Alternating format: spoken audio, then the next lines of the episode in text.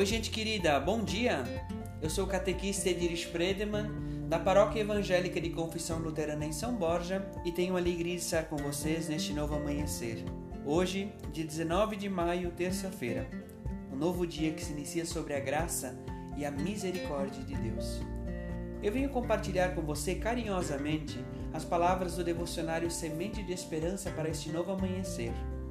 O texto bíblico que quer nos conduzir tocar a nossa vida e o nosso coração do Evangelho de Lucas, o capítulo 9, o versículo 24, que são palavras do próprio Jesus Cristo, nosso Mestre e Senhor, e elas nos dizem: Pois quem põe os seus próprios interesses em primeiro lugar nunca terá a vida verdadeira, mas quem esquece a si mesmo, por minha causa, terá a vida verdadeira.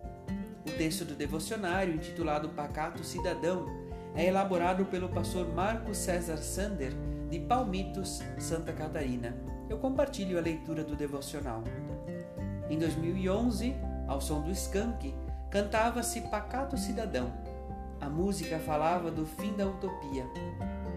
Para quem se torna um pacato cidadão, o horizonte da esperança se distancia cada vez mais e mais. Utopia é o nome de uma ilha no livro de Thomas Maurus. Como uma sociedade perfeita, o não lugar está no horizonte da esperança. Perder a utopia significa distanciar-se dos propósitos, desistir de buscar pela cidadania plena. Significa ficar à mercê dos poderes contra os direitos. Significa se acomodar às injustiças, o não lugar é o reino de Deus. Para ser vivente deste reino não é possível ser pacato, acomodado. Precisamos nos mover para garantir a dignidade de vida em todas as pessoas, em meio a este mundo de tantas exclusões. Se a vida é movimento, acomodar-se é morrer aos poucos. Então, como nos movemos?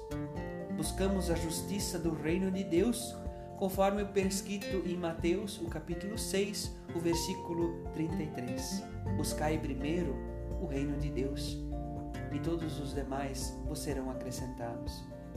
Nesse sentido, precisamos nos organizar em grupos para defender os seus direitos em meio a essa sociedade. Manter viva a utopia em nós é seguir a cruz, vivendo a utopia, a esperança e a liberdade cristã.